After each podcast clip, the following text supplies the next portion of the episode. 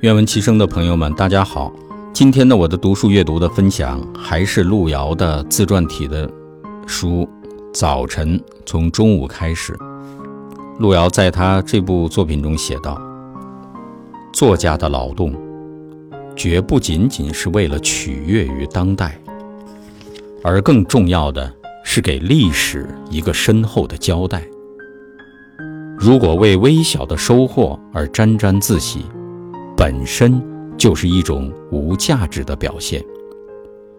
最渺小的作家，常关注着成绩和荣耀；最伟大的作家，常沉浸于创造和劳动。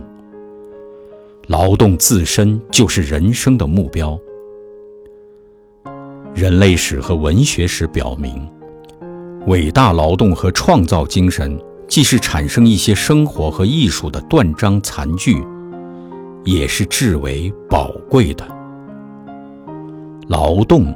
这是作家义无反顾的唯一选择。好，今天的读书阅读分享就到这里，谢谢大家。